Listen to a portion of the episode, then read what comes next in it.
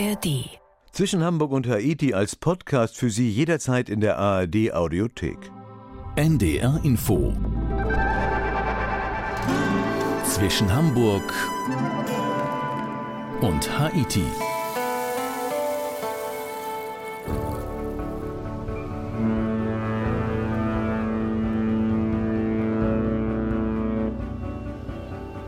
Wir sind auf Kreuzfahrt heute inzwischen Hamburg und Haiti mit Udo Schmidt.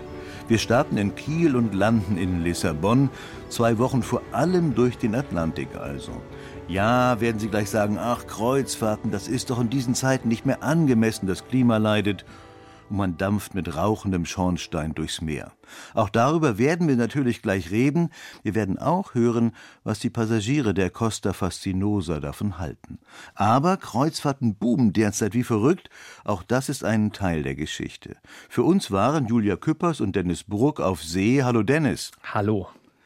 Dennis, ich bin ja in der Einleitung recht kritisch mit mhm. den Kreuzfahrten umgegangen. Seht ihr das auch so? Seid ihr mit einem, ja, etwas schlechten Gefühl an Bord gegangen? Ja, also ich bin da ehrlich. Also natürlich setzt man sich im Vorlauf mit dieser ganzen Thematik ein bisschen auseinander und dann sagt man sich auch, Mensch, da wird einiges in die Luft geblasen wie gesagt, ehrlich, ich bin dann auch an Bord gegangen und dann sind diese Gedanken erstmal verflogen. Und ja, warum? Weil man erstmal erschlagen ist von dieser Größe dieses Schiffes und das Ganze drumherum. Und ich, das war auch erst meine zweite Schiffsreise. Da war ich auch schlichtweg ein bisschen neugierig, wie das alles abläuft. Und da habe ich dann ehrlich gesagt über die Klimadebatte in diesem Moment gar nicht nachgedacht. Ja, Neugierde ist ja auch ziemlich gut, gerade auch wenn du für uns eine Geschichte daraus machen sollst, genau. ganz richtig. Größe des Schiffes sagst du, müssen wir eben mal kurz erwähnen. Ich glaube, 3600 Passagiere sind da drauf oder gehen da drauf. Das ist wirklich nicht klein. Nicht? Das ist ein großer Kahn, muss man ganz ehrlich sagen. Und äh, man kriegt die Zeit rum. Also wenn man mal rumlaufen möchte, das ist eine äh, große Kiste, die da über die Weltmeere schippert. So, jetzt nochmal weg vom schlechten Gewissen, mit dem ich ja eben so ein bisschen angefangen habe. Was war für euch der Grund, auf Kreuzfahrt zu gehen? Also in erster Linie war es mal der Reiz, einmal um den Kontinent zu reisen. Ich fand die Route nämlich sehr spannend. Der Start war in Kiel und dann ging es halt zwei Wochen rund bis nach Genua, also mit ganz tollen Stops in Kopenhagen, Dover, Le Havre, La Coruna, Porto, Lissabon, Cartagena, Valencia und Barcelona. Das war so eine Überführungsfahrt, denn im Winter schippert das Schiff dann unter anderem durchs Mittelmeer. Naja, und halt diese ganzen Städte auf einer Tour zu erleben, wir hatten es auch mit unterschiedlichen Temperaturen zu tun. Oben im Norden war es frisch, unten äh, konnte man dann doch mal die kurze Hose anziehen. Also diese Vielfalt, das war schon der Reiz. Und es hatte auch irgendwie etwas. Heute London und dann ein paar Tage später Lissabon. Lissabon ist ja eh für mich die schönste Stadt Europas. Äh, bin da schon öfter gewesen und ich muss ganz ehrlich sagen, ich liebe diese Stadt. Also massiv viele Eindrücke, nicht? Wir ja. hören ja gleich noch viel von Bord, aber mal so vorab, Kreuzfahrten sind gerade super im Trend. Nicht nur mein Eindruck, das belegen ja auch die Zahlen. Wie seht ihr das? Was ist da eure Erkenntnis? Ja, also erst recht, wenn ich in meinem Verwandten- und äh, Freundeskreis mich mal umhöre, da ist immer mal jemand, der sagt, ja, wir machen dann und dann eine Kreuzfahrt oder wir waren auf Kreuzfahrt und ich stelle auch fest, dass viele Leute so Kurzkreuzfahrten machen. Also Stammtische oder Kegelclubs, die sagen, oh, Mensch, wir fahren jetzt einfach mal drei Tagen äh, Norwegen und dann wieder zurück. Die Branche, klar, die hat natürlich während Corona gelitten, aber die Passagierzahlen, äh, die gehen natürlich äh, wieder stark nach oben und Kreuzfahrten beliebter denn je. Wir lernen ja gleich in deiner ersten Geschichte Wolfgang und Bern kennen. Die mhm. sitzen an einem Rauchertisch. Ja. Ein Rauchertisch. Gibt es Rauchertische an Bord? Das scheint ja so ein bisschen aus der Zeit gefallen. Naja, Udo, jetzt sage ich mal, als Nichtraucher, irgendwo müssen sie ja hin, die Raucher. Ne? Also, aber Spaß beiseite. Also, es gibt auch Reedereien, da gibt es ein komplettes Rauchverbot. Aber hier auf der Costa, da gab es halt draußen im Heckbereich, ich glaube, es war Deck 9, da gab es eine kleine Raucherecke und da war auch immer jemand zu jeder Tageszeit, auch mal nachts, wenn man mal raus musste und sich mal ein bisschen äh, den Sternenhimmel anschauen wollte, auch dann stand da jemand und rauchte. Aber ich hatte jetzt auch nicht den Eindruck, äh, dass die Raucher da auf dem Schiff äh, in der Mehrheit waren. Jetzt mit Julia Köppers und Dennis Burg, mit oder ohne Zigarette, an Bord der Costa Fascinosa. Es ist der erste reine Seetag auf unserer zweiwöchigen Reise. Kopenhagen haben wir gestern verlassen. Die Costa Fascinosa nimmt Kurs auf Dover. Das Klima ist mild. Die Sonne wärmt die Gäste auf Deck 9, die an der mediterran dekorierten Poolbar sitzen. Für Raucher gibt es ausgeschilderte Tische. An einem davon sitzen Wolfgang Lutz und Bernd Weipert aus Worms. Weite, ferne Horizont sehen oder kein Horizont sehen, also das ist für mich reine Beruhigung. Sagt Bernd, während sich Freund Wolfgang eine Zigarette anmacht. Dabei erinnert sich der 70-Jährige an seine erste Kreuzfahrt. 40 Jahre sei das jetzt schon her. Damals war er als Reisebegleitung eine komplette Saison auf See, musste für deutsche Gäste aus dem Englischen übersetzen. Da seien Reedereien und Schiffsgäste heute schon weiter, sagt Wolfgang und lächelt. Der Kreuzfahrtboom habe vor 15 Jahren begonnen, erinnert sich der Wormser, der von 1968 bis 1998 in einem Reisebüro gearbeitet hat. Vor allem in den ersten Jahren hätte es nur wenige Kunden gegeben, die eine Kreuzfahrt gebucht haben. Das war für die ein Erlebnis und äh, für uns sowieso. Und es war was Besonderes. Da war auch eine Reise nach Mallorca, wenn sie über eine bloße Kreuzfahrt war, was Besonderes für die Gäste. Ja? Und früher hatte auch der Kunde viel mehr Wert drauf gelegt, beraten zu werden. Ja, da war unser Beruf viel mehr noch im Mittelpunkt gestanden, weil da gab es ja noch kein Internet. Da waren wir als Reisebüro-Experten auch noch gefragt. 30 Kreuzfahrten haben Wolfgang und Bernd schon hinter sich. Und immer mindestens zwölf Tage. Für alles darunter lohne sich der Aufwand nicht. Außerdem gehen beide immer auf internationale Schiffe. Erstens ist es beim internationalen Schiff ist es so, dass du also nicht nur Deutsche an Bord hast, du kannst dich mit Italienern unterhalten, mit Spaniern, von denen ihr Leben ein bisschen was zu erfahren, weil Englisch sprechen ja die meisten und wenn nicht, geht es manchmal mit Händen und Füßen und es, ist, es klappt immer gut. Überraschend sei dabei, wie viel andere Reisende gelegentlich Persönliches von sich preisgeben würden. Und dann kommen Bernd Walpert und Wolfgang Lutz über die Folgen des Kreuzfahrtbooms auf die Umwelt zu sprechen. Zu früheren Kreuzfahrten wurden also die Handtücher für die Liegen zum Beispiel wahllos ausgegeben. Heute ist es nicht mehr so. Heute hat man es in der Kabine liegen. Was ich auch wichtig finde, genauso ist auch dieses Handtücher wechseln in der Badekabine. Zu Hause wechselt man auch nicht jeden Tag die Handtücher. Und äh, das finde ich schon als sinnvollen Anfang. Und ein kleiner Punkt dazu ist auch noch das, früher war die Butter immer verpackt. Der Zucker war in kleinen Päckchen gewesen. Das hat sich alles Gott sei Dank verändert und das finde ich auch gut so. Weniger Handtücher und weniger Verpackung bei Lebensmitteln? Wahrlich nur kleine Schritte, wenn man bedenkt, dass es sich bei Kreuzfahrtschiffen letztlich um schwimmende Städte handelt, die dabei auch reichlich Abgase und CO2-Emissionen produzieren. Der Weg zur klimaneutralen Kreuzfahrt ist noch sehr lang und das Tempo der Schiffsreedereien eher mit einem Schlauchboot als mit einem Speedboot zu vergleichen. Verschwendung von Lebensmitteln. Auch das ist ein großes Thema, mit dem sich die Reedereien schon länger auseinandersetzen. Costa hat auf seinen Schiffen mittlerweile Umweltmanager. Und die Corona-Pandemie hat einen interessanten Nebeneffekt. In den SB-Restaurants der Schiffe geben die Mitarbeiter das Essen aus. Es gibt leider immer noch Schiffsgäste, die sich die Teller vollladen lassen und am Ende halb leer zurückgeben, um sich einen neuen Teller zu holen. Später sieht man Hoteldirektor Benedetto Minuto an der Espresso-Bar stehen. Der gebürtige Mailänder trinkt seinen Espresso italienisch elegant im Stehen und setzt die Tasse ab. Ein Kreuzfahrtschiff sei nichts anderes als ein schwimmendes Hotel. Er sorge seit 2008 dafür, dass die Hotelgäste einen angenehmen Aufenthalt haben, habe ein Auge auf die Küche, Housekeeping und Service. Auch bei der Etablierung der Reederei auf dem asiatischen Markt half Minuto mit. Ne? Mit großem Enthusiasmus habe ich das Angebot angenommen. 2019 hatten wir schon vier Schiffe in Südkorea, Japan, China und Vietnam. Gleichzeitig haben wir ein großes Büro in Shanghai aufgebaut. Als wir angefangen haben, waren wir nur fünf Leute. 2019 zählten wir schon 3000 Mitarbeiter. Der asiatische Markt ist doppelt interessant für Reedereien. Zum einen zieht es die zahlungskräftigen Touristen von diesem Kontinent aufs Schiff. Gleichzeitig sind asiatische Crewmitglieder gefragt. Vor allem Crewmitglieder von den Philippinen haben in den letzten Jahrzehnten die Kreuzfahrtschiffe erobert. Eine halbe Million Filipinos arbeiten an Bord von Ozeanschiffen, zu denen Frachtschiffe und Tanker, aber auch Passagier- und Kreuzfahrtschiffe zählen.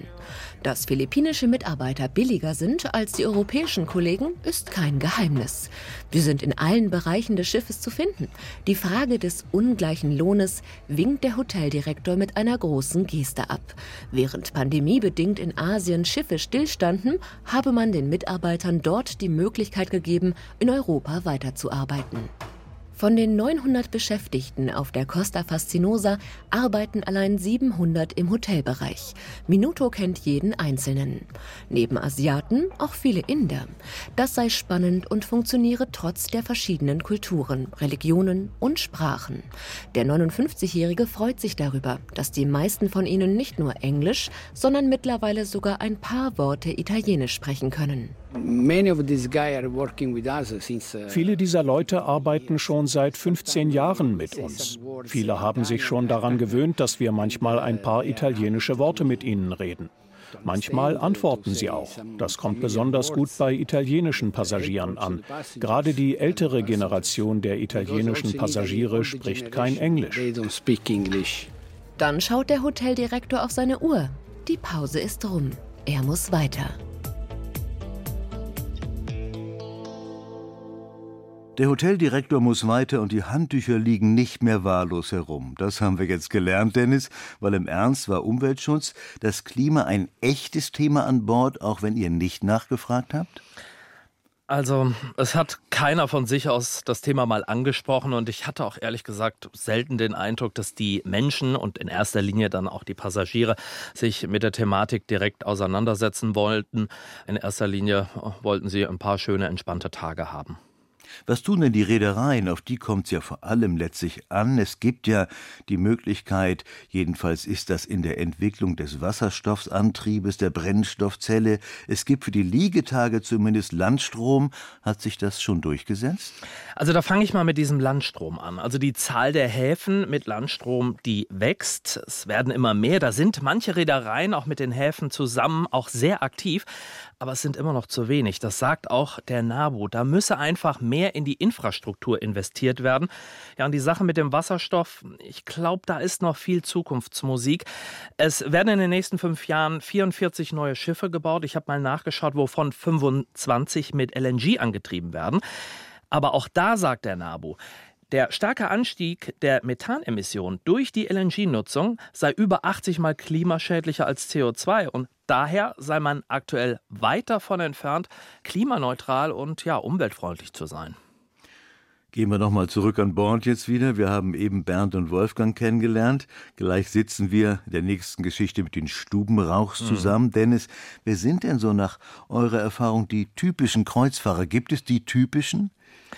Oh, also ich, ich, glaube, die gibt es gar nicht. Auf unserer Kreuzfahrt war wirklich alles vertreten. Wir hatten Paare, wir hatten Paare mit Kindern, Familien mit Oma und Opa, zum Beispiel die Stuben raus. Es gab Stammtische, Clubs und so weiter und so fort. Auch die Nationalitäten waren dabei. Die Deutschen haben überwogen bei dieser Fahrt. Also ich fand das bei unserer Kreuzfahrt schwierig, da einen so einen typischen Kreuzfahrer herauszufiltern. Und irgendwie fand ich das eigentlich auch sehr schön, dass da so alles vertreten war. Ich habe eine Frau kennengelernt, älteren Alters, die war noch nie auf einem Schiff und die wollte das einfach mal erleben. Und am Ende der Reise habe ich sie dann nochmal gesprochen und sie sagte, Mensch, es war so eine tolle Reise, toll, dass ich das noch erleben konnte. Dann nehmen wir jetzt mit Julia Küppers und den Stuben raus, Kurs Richtung Spanien. Gestern haben wir das französische Le Havre verlassen und nehmen jetzt Kurs auf Spanien. An diesem Seetag schwankt das Schiff mehr als an den bisherigen Tagen. Das werde auch noch etwas schlimmer, verrät mir ein Zimmerboy. Vor allem abends in der Bucht von Biscaya werde es noch ein bisschen mehr hin und her wackeln. Im Buffet-Restaurant auf Deck 9 ist es relativ leer. Das Mittagessen ist vorbei. Einige Gäste passieren den Bereich als Abkürzung, um auf die Heckterrasse zur Poolbar zu gelangen. Familie Stubenrauch aus Ingolstadt verfolgt nicht nur das Treiben der Gäste, sondern genießt auch den Meerblick durch das Fenster am Tisch. Die vier wird man in den nächsten Tagen an diesem Platz noch häufiger antreffen. Seit über 20 Jahren fahren die Stuben raus schon gemeinsam zur See. Erna und ihr Mann Norbert sind in ihren 70ern und genießen die gemeinsame Zeit mit Tochter Ramona und Enkelin Veronika. Die 24-Jährige hat sich für diese Kreuzfahrt etwas Besonderes überlegt. Sie zeichnet in einem kleinen Buch Szenen. Ja, also es ist das erste Reise, so ein kleines Reisetagebuch, wo ich für jeden Tag das Wichtigste draufmale. Zum Beispiel heute äh, von gestern, ähm, wo wir unterwegs waren, mache ich mit einer Flagge zum Beispiel, mit dem wichtigsten Ereignis, was wir gesehen haben und sowas. Äh, gestern waren wir in Frankreich, in Mont Saint-Michel, genau. Und da ähm, tue ich eben die Flagge von Frankreich malen und dann auch ähm, so einen kleinen Ausschnitt von der, von der Burg oder je nachdem, was mir gerade gefällt. Klar, auf Fotos, wenn man Fotos selber macht, also selber schießt auf dem Handy oder auf der Kamera, ist immer schön anzuschauen, aber jetzt so ein Buch, da kann man irgendwie den, die Schönheit noch mal ein bisschen anders festhalten und deswegen wollte ich das diesmal ein bisschen ausprobieren, wie mir das gefällt. Stuben raus haben schon ganz Europa umschifft. Erna, sie legt das Kreuzworträtsel beiseite, macht keinen Hehl daraus, dass die TV-Serie Traumschiff an ihrer Kreuzfahrtsucht ein wenig schuld sei. Die Atmosphäre, das Flair und die Ausflüge, halt die Landschaften und was man halt so gesehen hat. Also so. Es ist, ein, sagt man, ähm, eine Wunsch, Denken, also ein Traumdenken. Die Geschichten haben mich nicht interessiert. Nee, nicht wirklich. Wurde, das war im Hintergrund, das hat man so mit angeschaut, aber das andere, die Ausflüge, was ich da gemacht habe, das war das, was interessant war. Man möchte das mal machen. Für Ernas Tochter Ramona ist eine Kreuzfahrt der ideale Moment, um vom Alltagsstress wegzukommen. Die 47-Jährige ist in der Automobilbranche beschäftigt und genießt es, einfach mal was Neues zu sehen und mit anderen Menschen in Kontakt zu kommen. Klar, man läuft rum, man schaut sich das Schiff an, man lernt auch Leute kennen. Natürlich, man unterhält sich, man hört die Sprachen. Ah, okay, Deutsch, man kann ab und zu mal mitreden. Aber es ist schon, schon interessant, wenn man so hört, ah, die machen jetzt eine Weltreise, die steigen hier ein steigen da wieder aus, dann sind sie eine Woche zu Hause und machen dann die nächste Reise. Das ist schon interessant. Also kann man schon, doch, das ist schon schön. Dann machen sich Ramona und Veronika auf den Weg zu ihrem Zimmer, das Dirndl zurechtlegen. Denn das wollen sie heute Abend zum Essen tragen. Jeden Abend gibt es in den à la carte Restaurants ein anderes Motto. Elegant, weiß, etwas Blumiges oder wie heute, außergewöhnlich. Sich abends zum Essen dementsprechend bzw. angemessen zu kleiden, das gehöre zu einer Kreuzfahrt eben dazu, meint Ramona zum Abschied. Aber nicht alle folgen der Kleiderempfehlung, manche mögen es lieber bequem.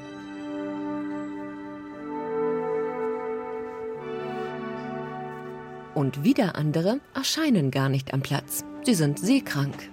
Das Schiff wackelt auch bei diesem Abendessen ordentlich. Die heilige Halle der Costa Fascinosa ist die Küche. Hier wird den ganzen Tag über zubereitet und gekocht. Küchenchef Sean steht am abgewischten Edelstahltisch. Der 46-Jährige ist kräftig, trägt eine weiße Kochoberbekleidung. Sean wurde in Kalkutta geboren. Seit 19 Jahren ist die Schiffsküche sein Zuhause. It's a dream to work over here. The thing is, over here, when you walk, es war immer mein Traum, hier zu arbeiten. Die Sache ist, wenn man für Schiffsgäste kocht, arbeitet man genauer als auf dem Land. Wenn wir hier die Bestellungen zubereiten, planen wir das vorher sehr präzise. Weil wir an Bord sind, mitten auf See, da müssen wir genug dabei haben. Ich muss weit im Voraus Zutaten bestellen, die für alle Passagiere und das Personal reichen. Jeden Tag essen die Menschen hier 350 Kilogramm Fleisch und wir bereiten bis zu 180 Kilogramm Pasta am Tag zu. I go around 140 kilo to 180 kilo pasta day für 2.000 bis 3.000 Gäste Essen bestellen. Das ist eine schwere Aufgabe, die der Inder auch in Absprache mit dem Hoteldirektor zu bewältigen hat. Zwei Monate im Voraus stehe das Menü für die jeweilige Schiffsreise. Bei der Frage, was ein Küchenchef selbst am liebsten isst, muss er breit grinsen. In normal days means An normalen Tagen, da esse ich noch nicht mal etwas zu Mittag. Mein Tag startet damit, das Essen zu probieren. Alle Gerichte. Kein Teller geht raus, bevor ich das Essen nicht probiert habe. Ich liebe die italienische Küche und die indische natürlich auch, weil ich daher komme. Die skandinavische Küche ist ebenfalls gut. Und es gibt ein paar Sachen aus der lateinamerikanischen Küche, bei denen ich nicht widerstehen kann. Wenn er mal frei habe, höre er am liebsten Musik. Kochen ist wie Musik eine Kunst. Das passt für ihn gut zusammen. Zeit dafür bleibt genug, wenn er neun Monate lang auf dem Schiff ist. Eine Zeit, in der er seine Familie nicht sehen kann. Sometimes, yes. Especially in the festive season, yes. Ja, manchmal vermisse ich meine Familie. Wenn du auf See gehst, muss dir auch klar sein, dass andere Leute Spaß haben, während du arbeitest. Das weiß man aber schon vorher, wenn man sich den Beruf aussucht. So geht es wohl vielen Mitarbeitern auf dem Schiff. Sie sind gern auf dem Wasser unterwegs. So ganz lässt sich das Heimweh aber nicht leugnen. Das Personal hat Heimweh, Dennis, das sind ja zwei Welten an Bord, kann man sagen, nicht? Von denen, die da im Schiffsrumpf schuften, bekommt man nicht viel mit, nicht, oder? Nee, also nicht wirklich. Man kann auch nicht einfach mal vorbeischauen oder so und ein bisschen ins Gespräch kommen. Das funktioniert im Schiffsrumpf weniger. Natürlich im direkten Kontakt mit dem Personal geht schon besser. Zum Beispiel mit einem Barkeeper, es war ein Kubaner, hat Frau und zwei Kinder, mit dem habe ich mich öfter mal unterhalten. Der grüßte mich auch immer schon, wenn er mich dann wieder gesehen hat, wenn ich gesagt habe, komm, äh, ich würde mal gerne ein Cappuccino trinken wollen. Oder auch der Mann vom Housekeeping, ein Filipino. Diese waren alle sehr offen. Die wollten natürlich auch selbst ein bisschen was von einem wissen, haben aber dann auch ein bisschen über ihre Familiensituation erzählt und was ich bei allen so ein bisschen gespürt habe, ist, mit wie viel Leidenschaft, also trotz dieser teilweise langen Schichten, mit wie viel Leidenschaft die da bei der Sache waren. Das war schon faszinierend. Ihr wart ja jetzt zwei Wochen an Bord. Es gibt auch, nicht ganz so viele, aber es gibt sie, die Weltreisenden, die bis zu einem halben Jahr lang für viel Geld den Globus umrunden auf so einem Kreuzfahrtschiff. Ist das vorstellbar für dich, ewig in der Kajüte leben? Boah, also ich habe da ehrlich gesagt noch nie so groß drüber nachgedacht. Ich weiß, dass es diese Angebote gibt. Ähm, ehrlich gesagt bin ein bisschen zweigeteilt. Auf der einen Seite finde ich es halt toll, diese Abwechslung, aber jetzt ein halbes Jahr oder sogar ein Jahr, das wäre mir, glaube ich, viel zu lange. Ich weiß nicht, wie ist es bei dir? Ja, also mir wäre das auch zu lange. Ich ja. habe es nur auch mal kennengelernt. Ich weiß, dass das gibt. Das sind ja meist nach meiner Kenntnis ältere Menschen, die einen Betrieb verkauft haben, über das nötige Kleingeld verfügen, sagen, ja. jetzt hau ich mal einen Teil davon auf den Kopf. Ich kann das verstehen. Machen würde ich es, glaube ich, nicht. Ne? Nee. Aber sag mal, das Reisen, da haben wir vorhin ja schon festgestellt, ja. immer mehr Menschen, immer wieder auf einem Schiff. Ihr bald auch? Also ich sagte ja eben schon, das war meine zweite Kreuzfahrt. Ich habe mal vor ein paar Jahren eine Kreuzfahrt durch die norwegischen Fjorde gemacht. Das war auch toll, aber ehrlich gesagt, geplant habe ich jetzt aktuell nichts, aber man soll ja nie, nie sagen. Und ähm, ich sage das auch mal losgelöst von der ganzen Klimadebatte. Also die habe ich auch vor Augen und ich glaube, da muss man dann auch ein bisschen abwägen. Aber Ziele gibt es bestimmt genügend. Vielleicht mal in die Antarktis oder so. Wenn da was kommt, nicht, dann hören wir von dir. Machen wir. In, zwischen Hamburg und Haiti. Da warten wir noch ein bisschen drauf. Jetzt erstmal in die Pianobar mit Julia Köpers. Kultur muss ja schließlich auch sein an Bord.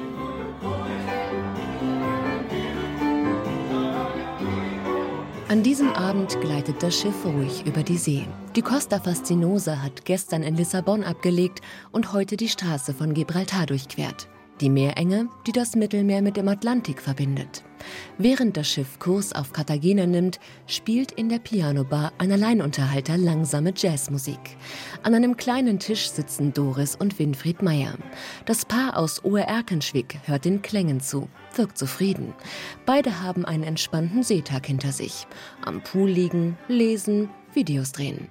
Der 67-jährige Winfried macht von jeder Kreuzfahrt ein kleines Video, verrät er, während er ein Radler trinkt.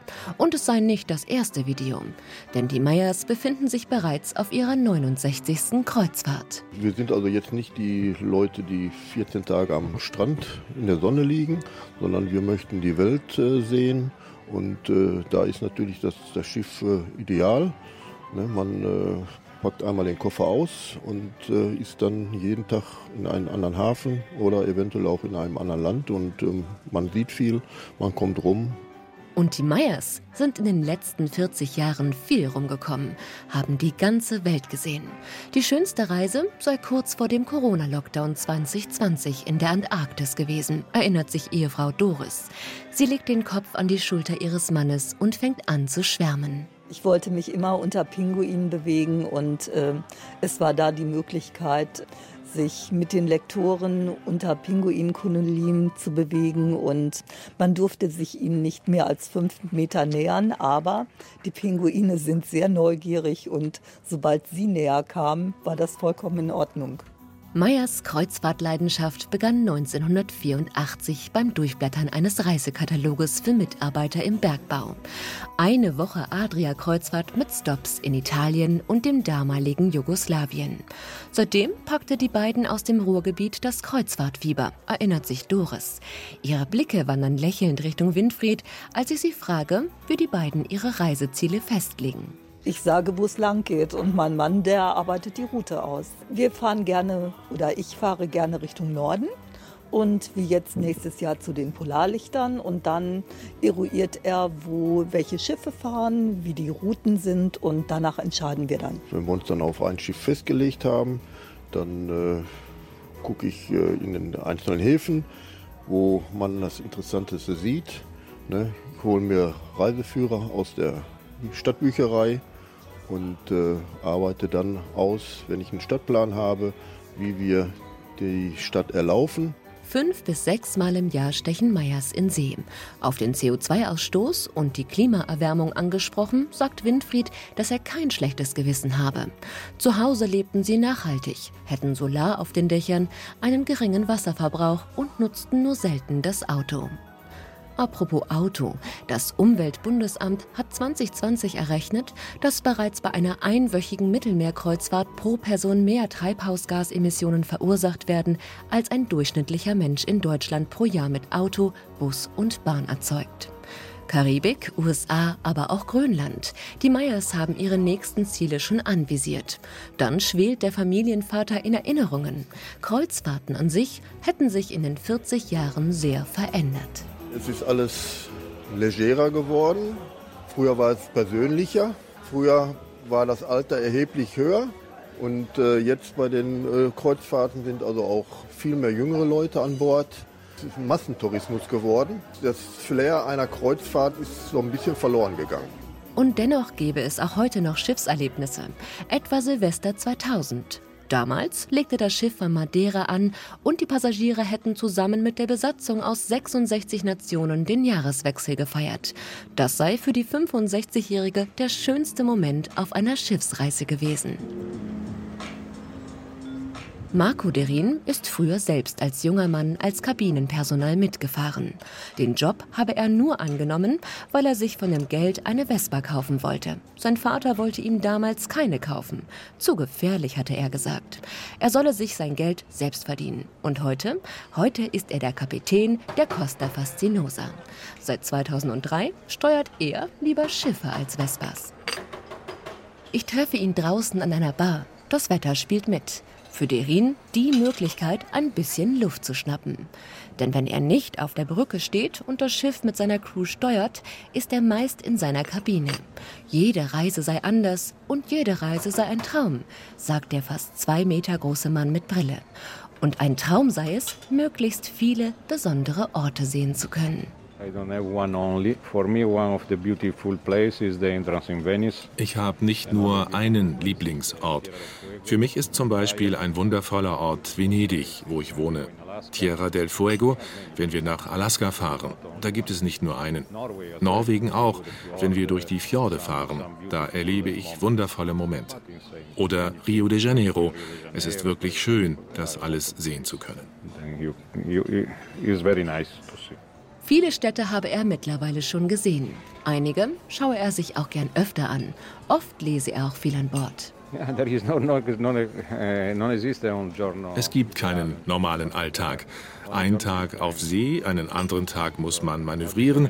Man ist am Hafen. Manchmal bleiben wir auch über Nacht in einer Stadt.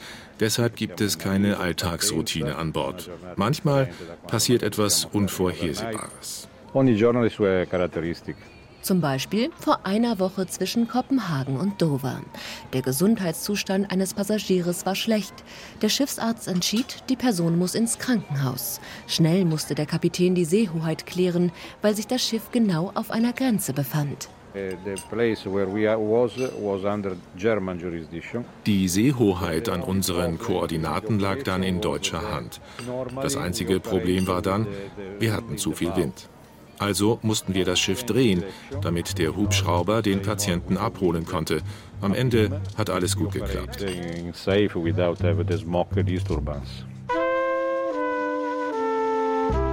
290 Meter lang ist das Schiff. Mit seinen 17 Decks wiegt es über 113.000 Tonnen. Allein diese Zahlen seien schon beeindruckend, sagt Kapitän Marco Derin beim Abschied. Hinzu komme die Verantwortung für insgesamt 5000 Menschen an Bord. Das löse Respekt, Demut und irgendwie ein bisschen Stolz aus und sei dann doch etwas anderes als eine Vespa. Demut und ein bisschen Stolz. Dennis, jetzt haben wir das Für und Wider von Kreuzfahrten besprochen. Wenn du das Kreuzfahrterlebnis in nur wenige Worte fassen sollst, wie hört sich das an?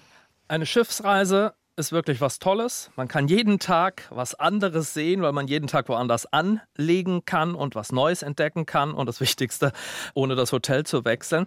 Und diese schwimmenden Hotels bieten wirklich viel. Aber ich muss auch sagen, ich wünsche mir da ein bisschen mehr Nachhaltigkeit und äh, größere Fortschritte in Sachen Klimaneutralität. Das waren gute und umfassende Schlussworte. Dennis, ich danke dir. Mit Julia Köpers und Dennis Burg waren wir mit dem Kreuzfahrtschiff im Atlantik und haben eine Menge vom Schiff, aber auch über das Schiff kennengelernt. Und das war auch zwischen Hamburg und Haiti mit Udo Schmidt. Zum Haiti-Team gehören Karin Huxdorf und Florian Teichmann.